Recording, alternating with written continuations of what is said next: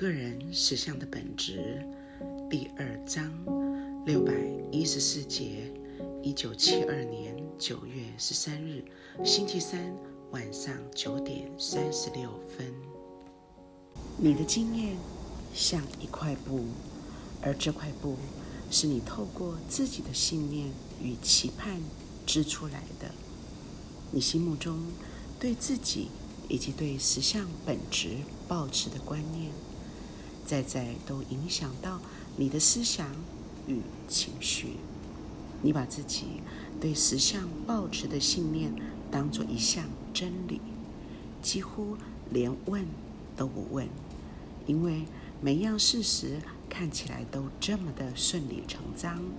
对你而言，这些事情本身就是一种事实的声明，明显的连审视一下。都是多余的，因此你就对这些事实予以全盘接受了，极少想到去怀疑一下。你把所有的这些当成实相本应有的特性来接受，根本就不认识这其实只不过是你自己对实相抱持的信念而已。常常这种信念看起来如此的。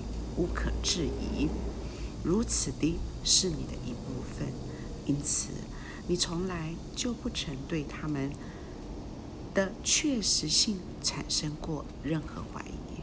这时候，你的信念变成了一种无形的假设，但它们依然形成并渲染了你的个人经验。举例来说，有些人从来就不曾。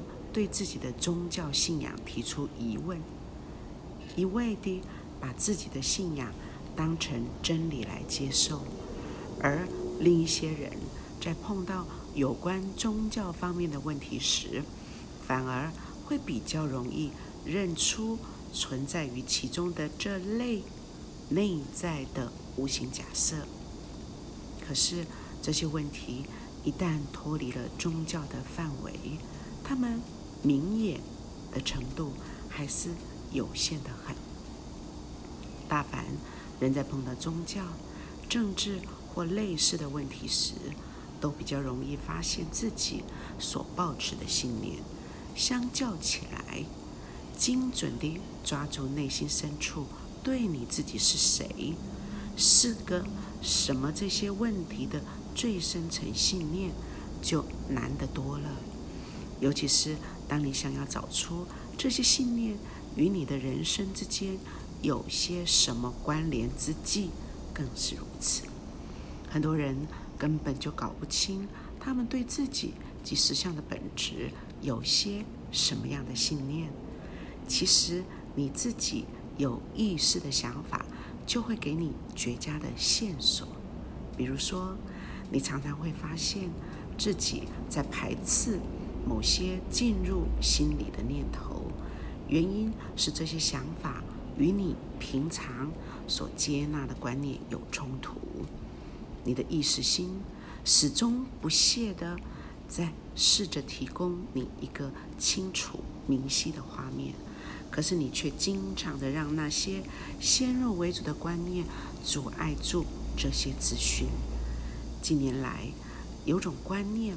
口为风行，那就是把一个人在个性上遇到的各种问题与困难一概归罪于潜意识。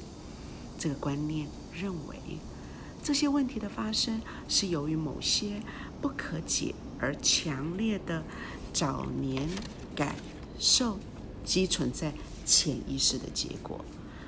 就美国而言，就已经有好几代的人。在这种观念下成长，